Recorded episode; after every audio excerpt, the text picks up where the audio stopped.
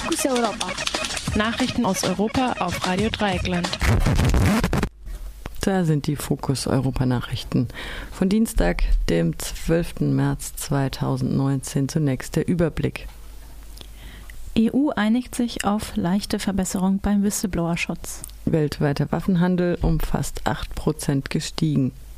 Jürgen Meuthen bestätigt Wahlkampfspenden aus der Schweiz. Steigende Zahlen bei Verfahren zu Volksverhetzung in Österreich.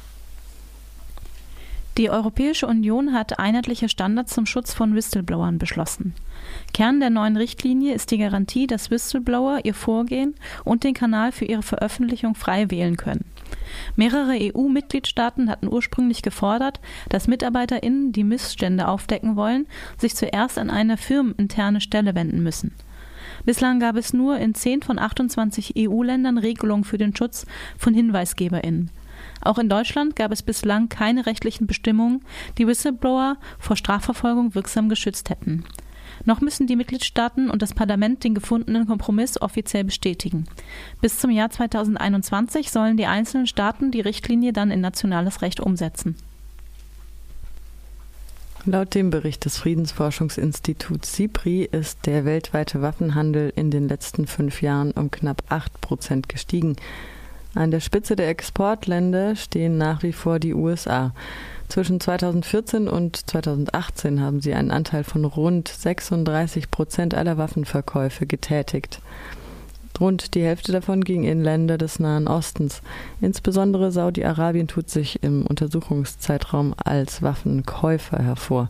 Das Land steht mit rund 12 Prozent aller weltweiten Importe auf Platz 1 der Importeure.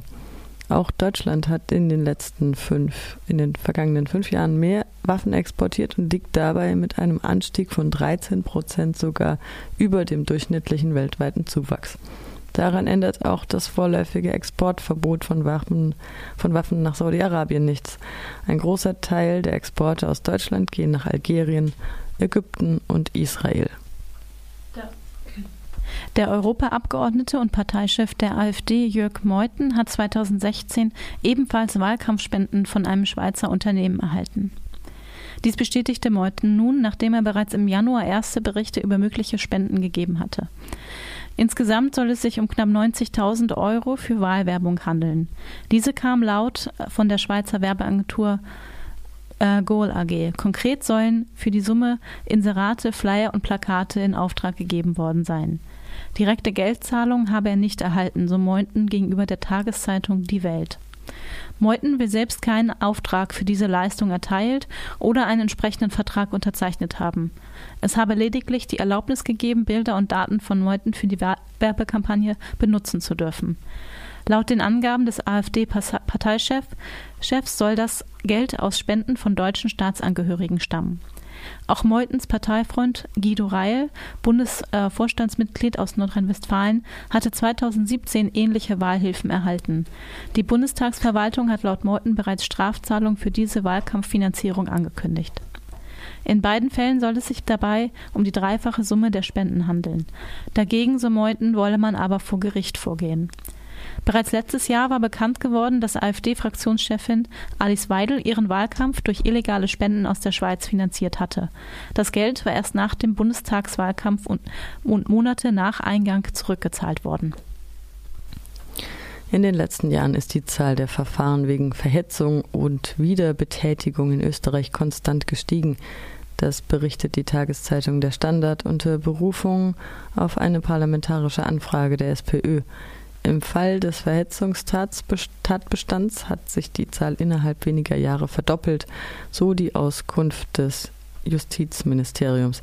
Erstmals wurden demnach mehr als 1000 Verfahren innerhalb eines Jahres eröffnet. Der Verhetzungsparagraf entspricht in etwa dem deutschen Begriff der Volksverhetzung. Gleichzeitig ging die Zahl der Verurteilungen aber zurück.